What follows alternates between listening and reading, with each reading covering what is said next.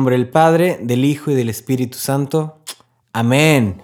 Bienvenidos al episodio número 28 de todavía esta serie de 40 días que habla sobre la cuaresma.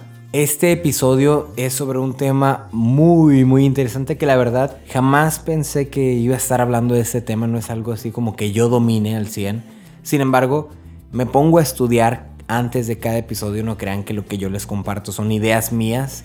A lo mejor muchas cosas y no como las anécdotas, testimonios, eso sí pues es de mi cosecha, pero ciertos temas pues si busco vidas de santos, busco documentos, me pongo a leer, la verdad es que hago mi tarea a pesar de que ya no estoy en la universidad. Yo creo que sigo haciendo tarea cada fin de semana y la verdad me encanta. Es, es la verdad un, un gran honor, un regalo para mí poder sentarme y hacer como mi bocetito, copiando fragmentos de aquí, de por allá. Y bueno, este episodio ya es el último previo al Domingo de Ramos. La verdad no sé si es el último de la miniserie o no, pero bueno, ya veremos la próxima semana después del Domingo de Ramos si continuará esta serie o iniciamos una nueva. Por lo pronto, vamos a empezar de una vez. Mi nombre es Jorge Ochoa, me presento por si no me conoces, por si es tu primer episodio. Pues muchas gracias por estar aquí. Ojalá que todas estas palabras no entren por un oído y salgan por el otro, sino que Dios las use para hablarte. Visto de una manera buena o positiva, a mí es el primero que me pegan estas palabras que yo escribo. Incluso cuando lo grabo, pues a veces se me salen las lágrimas, soy medio llorón. Pero bueno, esperemos que el Señor hable a través de este episodio y pueda tocar tu corazón. Amén. Pues mira, vamos a empezar con este episodio, no con una anécdota como siempre, pero sí con una historia de Disney. Si tú has seguido los episodios, desde el principio sabrás que yo soy un fan, fan, fan, fan, fan, fan, super fan de las películas de Disney y de todo lo que tiene que ver con Disney. Diálogos, canciones, me sé todas las canciones, me sé eh, los acordes de las canciones, me sé las partes de hombres y las partes de, eh, que cantan las mujeres, me sé los diálogos, bueno, en fin, eh, si no lo sabías es un dato que otra vez estoy revelando, soy súper fan de Disney y algo que me gusta mucho son los cortometrajes previos a las películas, porque tienen un gran mensaje y siempre, haz de cuenta, por ejemplo, si es la película, no sé, de Buscando a Nemo, tiene un cortometraje antes que habla sobre, algún, sobre alguna virtud, sobre algún mensaje que se toca en la película, ¿no? No sé si lo has notado.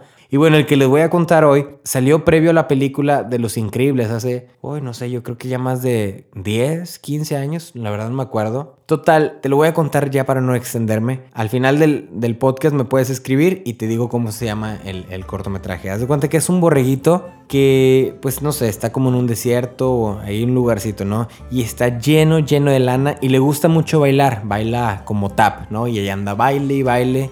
Eh, no es presumido así mal plan, sino que le gusta bailar y todos sus animalitos alrededor pues están felices, ¿no? Los topos están ba bailando con él, este, una serpiente y hace como unos ruiditos con el cascabel, en fin, los pececitos van brincando eh, y era una alegría para este borrego el bailar. De repente se ve que viene una carreta con unos, no sé, no se ven las personas, no hace el brazo, le jalan la pata, se lo llevan y luego lo regresan, pero ya sin la lana, no lo trasquilaron. Entonces el borrego se ve y pues se ve, hace cuenta como los gatos estos que no tienen eh, pelo, los gatos así como árabes o quién sabe dónde, persas. Como Dobby, el de Harry Potter o como este, no me acuerdo cómo se llama, Smigol, el del Señor de los Anillos. Haz de cuenta que así se ve, imagínate. Cuando veas el video vas a ver que están casi igualitos. Se ve rosa, rosa, rosa, así sin pelo ni nada, la pura piel. Entonces, pues hace cuenta que se empieza a poner muy triste, los animalitos empiezan a reír de él y deja de bailar, ¿no? Se esconde ahí en un arbusto y obviamente el, el sentido dramático empieza a llover y todo eso, ¿no? Cuando de repente viene brincando un liebrenado cangurín, así se llama. Es una mezcla de liebre, venado y canguro. Y viene brincando bien feliz. De hecho, cuando viene a su paso, las nubes se van despejando eh, y la, la, lluvia se va yendo, ¿no? Y viene el solecito con él. Entonces va brincando y ve a este pobre eh, borreguito que está ahí todo triste. Le dice, ¿qué te pasó? No, pues es que yo bailaba, yo tenía una lana muy bonita y luego, sin razón alguna, llegaron y me trasquilaron. Entonces este liebrenado pues le empieza a dar como consejo, le dice, no, anímate, mira, no importa tu piel, no importa como te veas por dentro y por fuera, pues da gracias que tienes pies, que tienes manos, que tienes cabeza, pero sobre todo pues que tienes un corazón y que todavía puedes volver a bailar. Mira, yo te voy a enseñar a saltar. Lo más bonito es saltar, saltar, porque así puedes al cielo llegar. Es parte de la rima que usan en la canción. Entonces pues ya lo anima y empieza el borreguito a saltar y saltar y entonces se anima, ¿no? Pasa el tiempo y se ve como por ejemplo pasa el invierno y va recuperando su lana, su lana, su lana para cuando llega mayo, que es cuando lo trasquilaron, ahora él solito pone la pierna, lo agarran, lo trasquilan, regresa y él tranquilamente con una sonrisa en la boca sigue bailando y bailando y bailando, ¿no? Se hizo parte, haz de cuenta, de su vida, ¿no? El, el saber que pues lo van a trasquilar y entonces ya no se opone, ya no se niega, ya no se deprime, sino lo ve como una etapa de su vida que tiene que afrontar y bueno, ahí acaba el video de del liebrenado cangurín con el borreguito. ¿Por qué te cuento esta historia? Porque precisamente este domingo pasado leímos el Evangelio de Lázaro, ¿no? Eh, Lázaro que murió y luego viene María y Marta y, ay Señor, si hubieras estado aquí, mi hermano no hubiera muerto, tu hermano está vivo, crees en mí, yo soy la resurrección, la vida, bla, bla, bla, bla. Llega, Lázaro sale ahí, resucita y bueno, todo fue para, para la gloria de Dios, ¿no? Y quiero destacar que Jesús dice en el Evangelio que se quedó, cuando supo que Lázaro estaba enfermo, se quedó todavía dos días más donde estaba. Como si fuera cosa adrede, ¿no? Y es que a veces por más amigos que seamos de Jesús, ahí de hecho especifica como unas tres veces, Jesús amaba mucho a María, Marta y Lázaro. Jesús quería mucho a María, mucho a Marta. Jesús cuando fue a la tumba lloró por Lázaro y dijeron, miran cuánto lo quería cuánto lo amaba. O sea, el evangelista en realidad detalla que Jesús verdaderamente quería mucho a esa familia, a esos hermanos. Sin embargo, se espera dos días a que falleciera, por así decirlo, Lázaro, para luego después ir y resucitarlo. No me voy a meter mucho en el tema, sin embargo, sí quiero decirte que muchas veces van a pasar cosas que son buenas, Dios va a responder a nuestras plegarias y van a ser como que, ay, wow, qué chido, ¿no? El Señor me respondió con lo que yo quería, ¿no? Con la respuesta que yo quería, con la solución que a mí me gustaba. Muchas veces Jesús se va a esperar dos días, por así decirlo, ¿no? Se va a esperar dos meses, dos años, se va a esperar no sé cuánto tiempo a darte una respuesta a eso que le estás pidiendo. Y muchas veces no va a ser la respuesta que tú quieres, sin embargo, es, es para algo mayor. Veníamos hablando en los episodios anteriores eh, el agradecimiento, cómo debemos ser agradecidos en esta cuaresma. Hablábamos también sobre la confianza, cómo pues cuaresma significa en inglés Lent y que al mismo tiempo significa primavera, ¿no? Entonces, como el Señor nos llama a florecer nuevas virtudes en este tiempo, pues ahora vamos a hablar de algo que se llama la Resiliencia. Es una palabra extraña. Yo en mi vida había hablado de esto. Es la primera vez. Soy un novato. Lo había visto así como en, en personas que dan estas conferencias y como un tema muy nuevo, ¿no? La resiliencia y como un tema muy de superación personal y todo eso. Y que de hecho sí lo es, ¿no? Te lo voy a explicar. La resiliencia es la capacidad humana de asumir con flexibilidad situaciones límite y sobreponerse a ellas. Las personas resilientes no solo son capaces de sobreponerse a las adversidades que les ha tocado vivir, sino que van un paso más allá y utilizan esas situaciones para crecer y desarrollar al máximo su potencial. Básicamente una persona resiliente es alguien que le fue mal y luego le fue peor y luego le fue requete peor y sin embargo supo salir adelante y tomar lo mejor de estas situaciones para crecer en cierta área de su vida, ¿no? Para saber superar ciertos problemas. Yo me acuerdo mucho de la caricatura de Arnold, no se acuerdan la de A. Arnold. Había un chavito que se llamaba Eugene, eh, siempre andaba de blanco y tenía el pelo rojo. Y siempre le pasaba de todo, le pasaba de todo, literal. Si no se rompía un brazo, se caía, se rompía un pie, andaba en silla de ruedas, le caía un ojo, no sé, algo le pasaba. Pero siempre culminaba con una frase, estoy bien, estoy bien. Y después, no sé, de todo el ruido de los basureros de donde se iba cayendo, paz, paz, paz, paz, paz. Estoy bien. Digo, a lo mejor pareciera como este broma, pero en cierta parte eso puede ser la resiliencia, ¿no? Que a pesar de las cosas decir, bueno, estoy bien, todavía estoy vivo, ¿no? Venga, ánimo. Y en cambio, por ejemplo, los mecanismos negativos de, de defensa de, de esta resiliencia, básicamente es la negación, el aislamiento y la huida, ¿no? Que ante los problemas digas, no, es que no, no puede estar pasándome esto a mí, es que no me lo merezco, es que no sé por qué, y es que no, y no, no, no, no, la negación, ¿no? Aislamiento, pues básicamente alejarte, ¿no? En este aislamiento social que estamos llamados a hacer por, debido al COVID, pero un aislamiento de que evades las preguntas, ¿no? Eh, evades los problemas, evades a las personas que sabes que te van a, a sacar el problema, que te van a sacar el tema, ¿no? Tratas mejor de evitarlo. Y bueno, el otro es la huida. La huida más fácil, este, ser, perdón por la palabra, yo casi no digo groserías, ¿verdad? Pero ser valemadrista, pues no, no es algo chido, ¿no? Mucha gente cree que ser así es estar chido, no es estar en paz y, uy, qué padre, no, a ti todo se te resbala.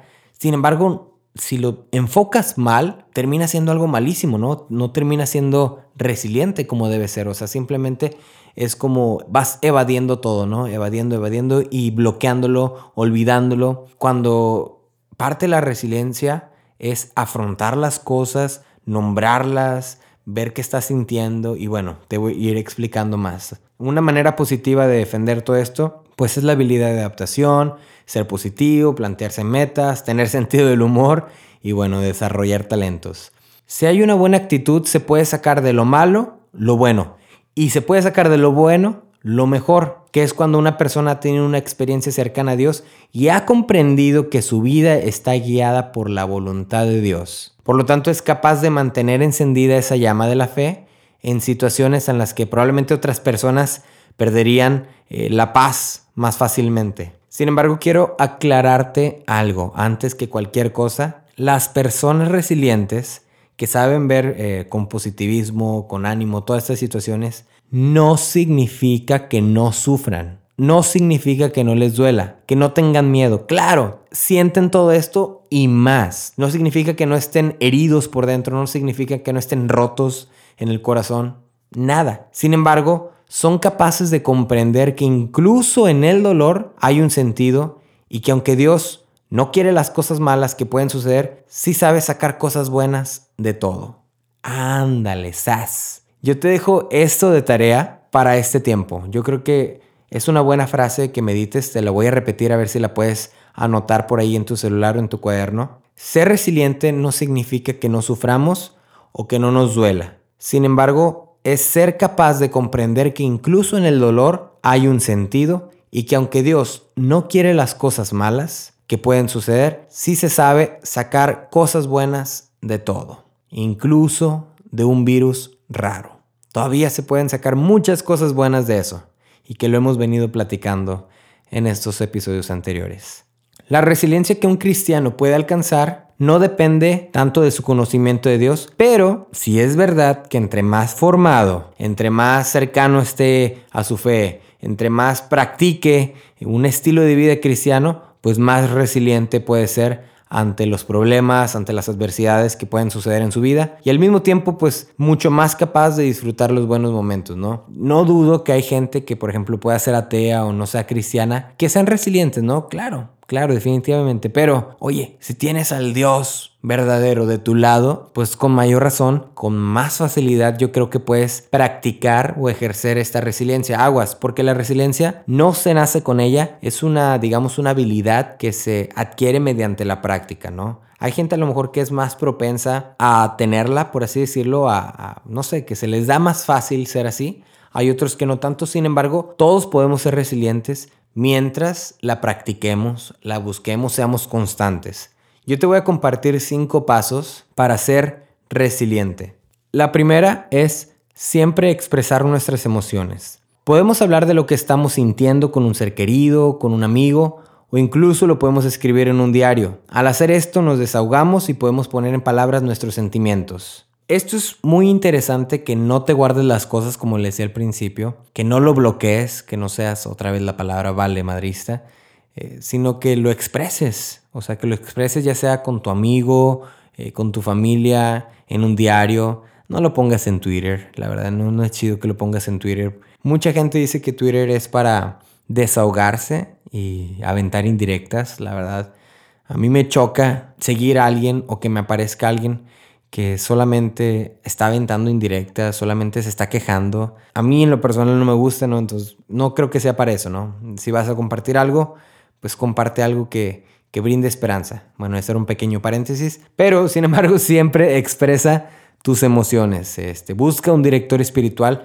No sabes la bendición que es tener un director espiritual. Aparte de tu confesor, a lo mejor alguien que ya tienes de confianza, busca un director espiritual. Alguien que sí pueda fungir como tu confesor, pero más que nada pueda fungir tal cual como un director espiritual, alguien, alguien que te guíe espiritualmente, alguien que te vaya diciendo, oye, pues mira, puedes hacer esto, quien le puedes platicar tus problemas y todo esto, ¿no? Un director espiritual y un confesor no suelen ser lo mismo, ¿no? En el confesor tú vas y en cuestión de dos minutos, tres minutos ya puedes confesarte, ¿no? No tienes que soltarle todas las broncas, no tienes que soltarle eh, toda la historia de cómo la vecinita te hizo bla, bla, bla, bla, bla, bla. Vas simplemente con tu lista, pequé de esto, pum, pum, pum, pum, pum, pum, pum, me siento arrepentido, te absuelve, te da tu penitencia y ya digamos, esa es la manera correcta, por así decirlo, de hacer una confesión, no llegar de, ay, es que fíjese que estaba un lunes, no, era martes. Y no, ¿sabe qué? Era jueves. Me acuerdo que era jueves porque llovió. Y entonces, pero ¿sabe qué? No, no era en marzo, era en abril. O sea, pues no. Imagínate, se te van ahí los 10 minutos, ¿no? La confesión larguísima. Conclusión, busca un director espiritual. A él sí le puedes platicar a lujo de detalles todas estas cosas y bueno, él te puede ir guiando, te puede escuchar, te puede dar consejo, te puede poner algunas tareas que diga, ¿sabes qué? Mira, en esta semana trata de practicar estas cosas. Cuando notes que te estás comportando de cierta manera, bueno, busca hacer estas acciones, ¿no? Te recomiendo mucho que como primer paso expreses tus emociones, otra vez con un amigo, con tu novia, con tu novio eh, o con un director espiritual. Segundo, reconocer nuestros sentimientos. Muchas veces nos cuesta reconocer que sentimos algo, ¿no? A mí en lo personal, creo que ya lo había compartido, me cuesta mucho reconocer qué es lo que estoy sintiendo, ¿no? Digamos por cuestiones que hay en mi vida desde muy chico, a veces no logro eh, saber qué estoy sintiendo, eh, así me dijo la, terapeuta, pero bueno, poco a poco voy trabajando, ¿no? O que me estoy sintiendo muy enojado, me estoy sintiendo muy feliz, me estoy sintiendo muy triste, me siento impaciente, etcétera, ¿no? Entonces ve reconociendo qué es lo que estás sintiendo cuando tienes, por ejemplo, una bronca, cuando estás, como dicen, te llueve sobre mojado, ¿no? Pues ve reconociendo, ¿no? ¿Qué es lo que vas sintiendo? Aparte de expresarlo, eh, yo creo que esta opción, este paso debería ser el primero, ¿no? Reconocer qué es lo que siento y luego expresarlo para de alguna manera saber cómo abordarlo, ¿no? Y, y que no tomes unas medidas locas, por así decirlo, o impulsivas y que, como dice Martín Valverde, cuando estés feliz no prometas y cuando estés muy enojado eh, pues no, no digas nada, o sea, cállate, relájate. Aprende a controlar estos sentimientos y estas emociones, no guardártelos como decíamos, pero sí reconocer qué es lo que sientes, expresarlo y saber abordarlo de una manera, eh, digamos, correcta, por así decirlo, pero una manera en la que no haga daño a los demás y que tú le puedes sacar sobre todo un provecho, que es básicamente el concepto de la resiliencia, ¿no? Saber pasar las adversidades y tener un fruto sobre esto, ¿no? Aprender de ello. El tercer paso es darnos tiempo para asimilar lo ocurrido. Todos necesitamos nuestro tiempo de asimilación y transformación. Al aprender a superar un momento difícil, seremos capaces de confiar en nuestro poder de prevalecer ante la adversidad. Como muchas cosas en la vida, se requiere tiempo. Y a veces eh, andamos con las prisas, a veces tiempo es lo que menos queremos, o sea, a veces queremos rápidamente una solución que puede encontrar en Google, en Wikipedia, este, poner en el Facebook, a ver, ¿qué me recomiendan para esto así que sea rápido, eficaz y barato, ¿no? Tiempo es lo que a veces menos queremos, ¿no? Queremos las cosas rápidas, no queremos esperar, queremos que se solucionen las cosas ya. Y pues parte, la resiliencia es saber que el tiempo es tu amigo, por así decirlo. Que el tiempo te ayuda muchísimo el tiempo puede ser tu gran aliado si lo tomas como es, ¿no? Si aprendes a ver lo mejor del tiempo, por así decirlo, ¿no? En lugar de estar esperando, ay, cuántos días me faltan, ay, cuántas semanas, uy, falta tantísimo para que llegue esto, cuánto más voy a estar sufriendo, ay, ya mejor, decía un padre muy amigo, en broma, decía, no, yo ya estoy esperando que el Señor me recoja, ¿no? A veces nos ponemos así. Pues el tiempo lo puedes tomar y utilizarlo como una bendición, ¿no? Como lo que es eh, aprender a ser paciente, a llevártela un día a la vez, un día a la vez, y a entender que hay un tiempo para todo. Eso lo decimos muchas veces y no está de más repetirlo, hay un tiempo para todo, ¿no? A veces será tiempo, no sé, de florecer, como la primavera, a veces será tiempo de, pues a lo mejor estar más tranquilo, como en el otoño, a veces no habrá nada, habrá puro silencio, como en el invierno. Pero es un tiempo, ¿no? Y se requieren, se complementan todas estas estaciones, se complementan todos estos tiempos, todas estas etapas. Es parte de la vida, es parte de lo que somos. Es un misterio, sí, es un misterio. No lo sabemos, pero bueno, hay que aceptarlo, hay que abrazarlo y verlo de la mejor manera que es parte de ser resiliente. Todo esto, ¿no? De aceptar el tiempo, de abrazarlo, de, bueno, ¿sabes qué? Me rindo, vamos a echarle ganas eh, son tres meses, pues le vamos a dar los tres meses con muchas ganas. Y bueno, al final de los tres meses puedes mirar para atrás y evaluarte tú mismo. A ver, al principio, las primeras dos semanas estaba así como que no quería, bla, bla, bla. Y al final, wow, oye, qué chido. Hay una película que se llama A prueba de fuego, en inglés Fireproof, que es sobre un bombero que tiene problemas maritales eh, con su esposa. Y le dan un libro, ¿no? Que son 40 días donde él día tras día va a estar haciendo ciertas cositas para, no sé, volver a enamorar a su esposa o tratar de que no se divorcie, ¿no? Para este punto ya él y su esposa pues están horriblemente peleados, ¿no? Y entonces este hombre empieza los primeros días, ¿no? Pero muy interesante porque los primeros 15, 20 días hace las cosas solamente por hacerlas, ¿no? O sea, por cumplir, porque, ay, ya quiero que se acaben los 40 días, ¿no? Y pues la, la esposa pues ve las cosas, pero las ve de una manera mediocre, ¿no? Entonces, pues no le responde de la manera en la que él esperaba. Después, spoiler alert, tiene, digamos, una conversión, por así decirlo, ¿no? Eh, empieza a ver que, pues por sus propias fuerzas no puede, que necesita del Señor, que necesita de Dios. Y a partir del día 20 en adelante, pues empieza a leer los versículos que vienen en ese libro, empieza a llevársela un día a la vez, otra vez, un verso sin esfuerzo. Este, y empieza a echarle ganas, verdaderamente, ¿no? A decir, bueno, son 40 días lo que me marca el libro, pero al final, pues si se acaban los 40 días, le voy a seguir, ¿no? 5 días, 10 días, los días que sean, con tal de recuperar a mi esposa, ¿no? Lo mismo, el tiempo. A veces nos ponemos límites, nos ponemos plazos y queremos hacer las cosas eh, rápidas, eh, trochimochonas, como decía mi mamá, ¿no? Así nada más hacerlas por hacer y para que el tiempo pase rápido. Pero pues si entendiéramos que el tiempo no lo podemos cambiar, no, es, no hay nada posible que podamos hacer para cambiar el tiempo, pues a lo mejor pudiéramos tomar lo mejor de nosotros para utilizarlo, ¿no? Para tomarlo como una ventaja y no como un enemigo. El cuarto paso es permanecer optimista. El pesimismo o negativismo impide la superación personal. Si mantenemos siempre una actitud positiva ante la vida, podemos vencer la adversidad. Yo diría que más que ser optimista, convendría confiar en Dios. Eh, ver que siempre hay un plan mayor, que Él tiene un proyecto de vida, un proyecto de salvación para cada uno de nosotros. Y sí, ser positivo, eh, pero sobre todo confiar en, en que este plan que el Señor tiene para nosotros, pues incluye cosas muy bonitas, muy padres y otras, pues no tan bonitas, ¿no? Pero siempre enfocarnos en lo que vamos a recibir, en lo que sigue. Yo tengo, por ejemplo, una, no sé, no sé si un método, no sé si es correcto o no, pero por ejemplo, cuando quiero pedir algo, pues siempre me idealizo que el no ya lo tengo. Por ejemplo, si voy a pedirle, oye, es que tengo un proyecto, bla, bla, yo ya sé que me pueden responder que no. Eso ya lo sé, ¿no? Entonces por eso digo, pues si el no ya lo tengo, si ya me van a decir que no, pues no pasa nada. Entonces nada más voy a que me digan que no. Sin embargo, si me dicen que sí, pues wow, el sí no me lo esperaba, por así decirlo, ¿no? El sí es ganancia. Igual aplica para muchas cosas, ¿no? Este, pues yo ya me espero, no sé, si vas a ir a un evento o si tienes algún tema, ¿no? Pues yo me espero que vayan cinco, ¿no? Cinco es lo, lo mínimo que pueden ir, pues van cinco.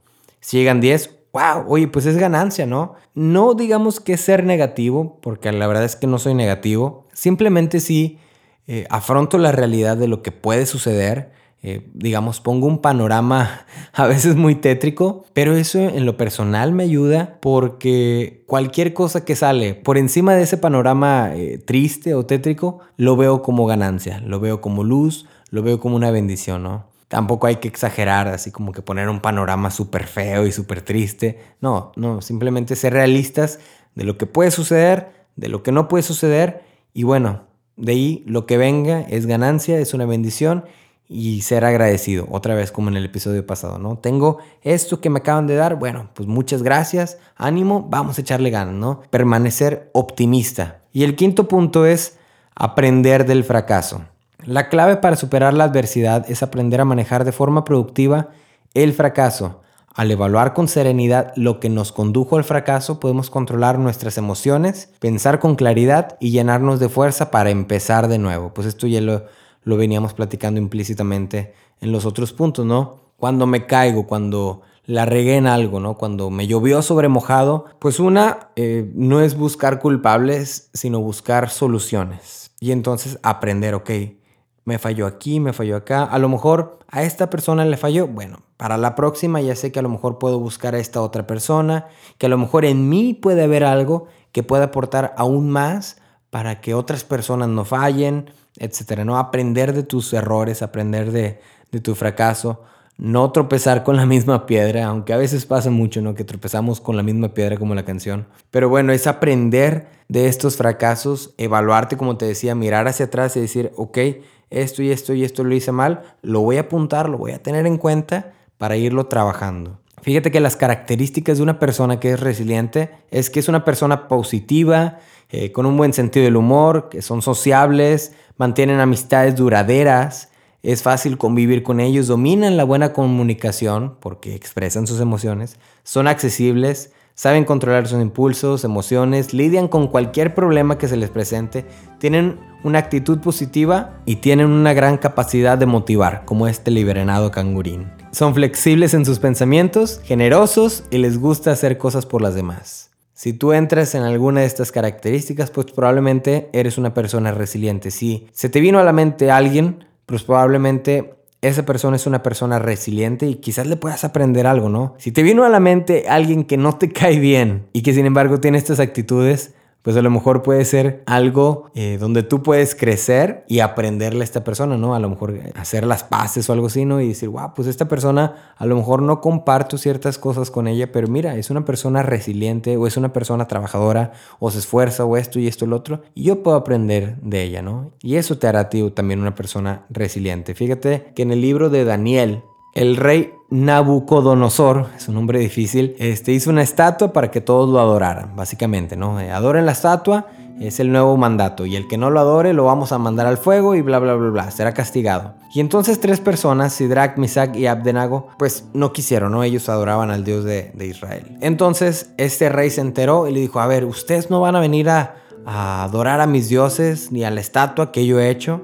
Si no lo hacen cuando salga la música, las trompetas, todo esto, los arrojaré inmediatamente al horno ardiente. Y les dice al final, y ahí entonces cuando estén en el horno, a ver cuál Dios es el que los librará de mis manos. Y entonces Sidrach, Misak y Abdenago le respondieron al rey. Y quiero que escuches bien estas, estas palabras. Dicen, la verdad no necesitamos contestarte sobre esto, no necesitamos defendernos. Si nuestro Dios, a quien servimos, quiere librarnos, nos librará del horno y de tus manos. Y si no lo hace, tienes que saber que de todas maneras no serviremos a tus dioses ni adoraremos tu estatua. Entonces el rey cambió de actitud y se enfureció todavía más y mandó que calentaran el horno siete veces más. Pero fíjate la respuesta de estas tres personas. Dicen, mira, no tenemos que contestarte a esto, no nos vamos a poner a defender nada. Solamente te queremos decir que si nuestro Dios viene y nos salva, pues va a ser porque Él quiso.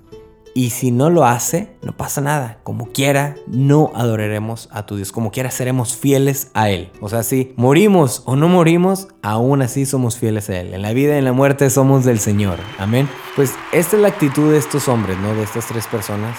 A final de cuentas, el rey los mandó y un ángel los salvó y pues se vio, ¿no? Hay que, que el Señor los, los había eh, auxiliado, ¿no? Muchas veces pasará que sí, el Señor te va a ayudar, este, te va a auxiliar, te va a sacar de ahí, ¿no? Sin embargo, tenemos que tener las nociones y la realidad de que otras veces, pues no va a suceder así. Otras veces eh, Jesús va a tardar dos días más como Lázaro y pues van a pasar cosas feas. Entonces, si llegaran a pasar las cosas bonitas, fue Dios. Y si no llegaran a pasar las cosas bonitas, también hay que quedarse con el Señor. En la vida y en la muerte somos del Señor. Este domingo anterior fue el primer domingo viviendo la misa desde la sala de mi casa. Y fue muy interesante porque llegó la consagración y me hinqué. A pesar de que estaba viendo la televisión, me hinqué. A pesar de que sabía que no estaba ahí Jesús, o sea, no estaba en los cables, no estaba en la pantalla. Me hinqué y que había un conflicto en mí, no sé si a ti también te pasó o no, o te está pasando. A final de cuentas, pues uno normalmente en la consagración, o por lo menos yo, mentalmente digo, creo en ti Señor, pero aumenta mi fe. Y hasta entonces, hasta ahora me, resonó más fuerte, ¿no? Ay Jesús Señor, creo en ti que verdaderamente, o sea, a través de la cámara estás eh, convirtiéndote, estás viniendo a nosotros, pero aumenta mi fe Señor para creer que a través de la televisión aún así vas a hacer eh, grandes cosas por mí. Habrá momentos en los que sí pude haber estado eh, contigo en la misa y haber comulgado.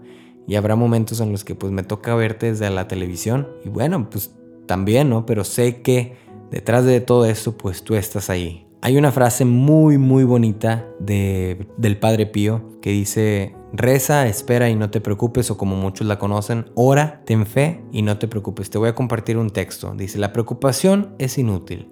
Dios es misericordioso y escuchará tu corazón. La oración es la mejor arma que tenemos, es la llave al corazón de Dios. Debes hablarle a Jesús no solo con tus labios, sino con tu corazón. En realidad, en algunas ocasiones debes hablarle solo con el corazón. La paz es un reflejo de Dios y no se posee si el alma no está en armonía con Dios. No daremos nunca un paso en la virtud si no nos esforzamos por vivir en una santa paz e inalterable. El yugo de Jesús es dulce y su peso es liviano. Por lo tanto, no permitas que el enemigo se insinúe en tu corazón para arrebatarte esa paz. La paz es la sencillez del espíritu, la serenidad de la mente, la tranquilidad del alma, el vínculo del amor. La paz es orden, es la armonía entre todos nosotros, es un gozo continuo que nace del testimonio de la buena conciencia y es la santa alegría de un corazón en el cual reina Dios. La paz es el camino hacia la perfección y aún más, en la paz se halla la perfección y el demonio, que conoce muy bien todo esto, hace todos los esfuerzos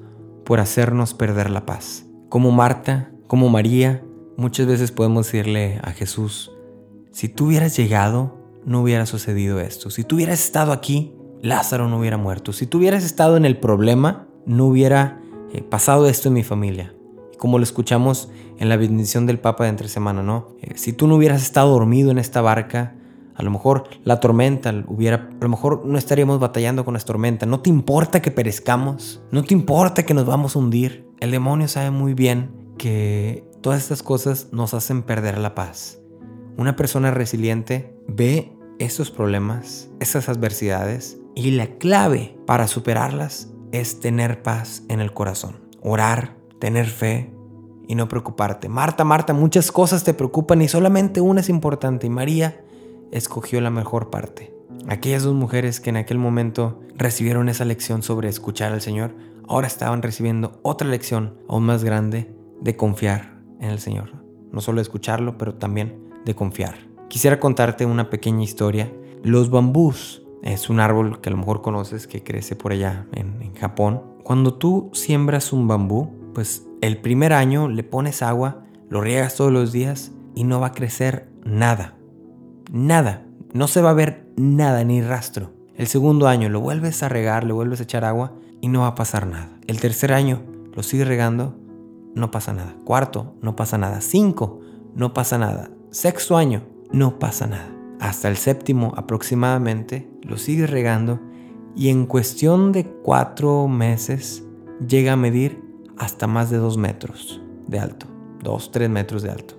En cuestión de 4 meses, eso quiere decir que si tú te sientas, en 45 minutos puede crecer un centímetro y tú puedes verlo crecer. O sea, literal te puedes medir que a cierta hora medía tanto y 45 minutos después ya creció un centímetro más. Tú puedes ver los frutos, puedes ver el crecimiento. Sin embargo, eso requirió 6 años, 5 años de espera, porque durante todo ese tiempo lo que estuvo haciendo es que por debajo de la tierra estuvo eh, haciendo unas raíces, digamos un sistema de, raíces, para que entonces al quinto o sexto año pudiera crecer el árbol. Imagínate si tú al segundo año dejas de regar este árbol, si tú al cuarto año te dejas abatir por los problemas, porque no ves una solución, porque te llueve sobre mojado, pues no podrás ver cuando llegue el quinto o el sexto año cómo va creciendo minuto a minuto y cómo puedes verlo crecer. Yo sé que ahorita estamos en una temporada,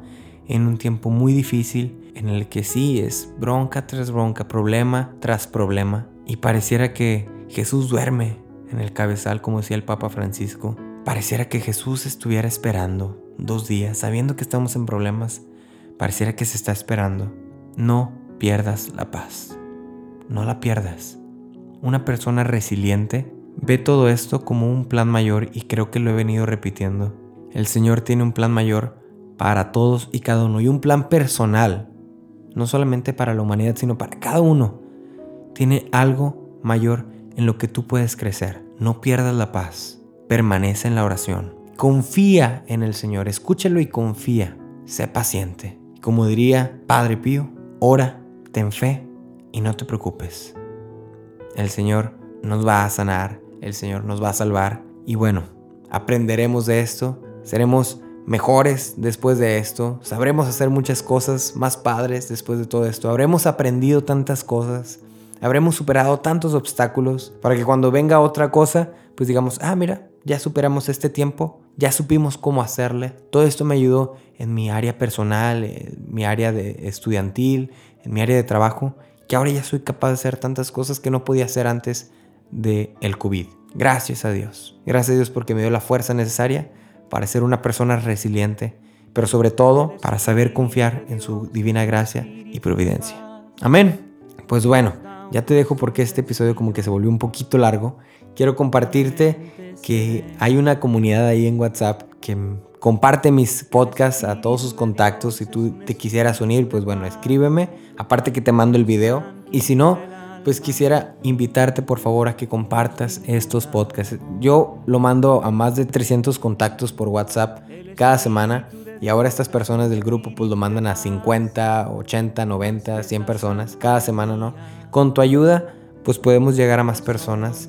Eh, no por búsqueda de éxito, la verdad no busco el éxito, pero yo creo que todos coincidimos en que buscamos la salvación de las almas y pues buscamos eh, crear un mundo mejor, ¿no? Me acuerdo que cuando estaba chiquito pertenecía a un grupo de pandillas de amistad y el lema era unidos todos para formar un mundo mejor. Pues bueno, digamos que este es el lema también, ¿no? Buscamos este mundo mejor. Si se puede hacer a través de los podcasts, pues qué padre, qué bendición, gloria a Dios. Sobre todo que sea a través del testimonio. Sígueme en mis redes, aquí está mi imagen, Jorge Eicta invita a más personas a que me sigan. Ahí cada día pongo anécdotas, testimonios, algunas reflexiones, algunos concursos. Y bueno, que tengas una excelente semana. Ya pronto viviremos la Semana Santa, ya nos queda muy poquito. Ve meditando estos episodios anteriores, ve adentrándote en este ambiente de Semana Santa muy nuevo, la verdad, muy nuevo. Pero bueno, escucha a nuestros obispos, nuestros, nuestros sacerdotes y ve acatando las indicaciones que te van diciendo. Toma lo mejor, aprende ello y sé resiliente porque esta Pascua va a ser única, te lo prometo, va a ser única y no se te va a olvidar nunca, pero tienes que ser positivo y ver el lado bueno de las cosas. Amén. Que Dios te bendiga.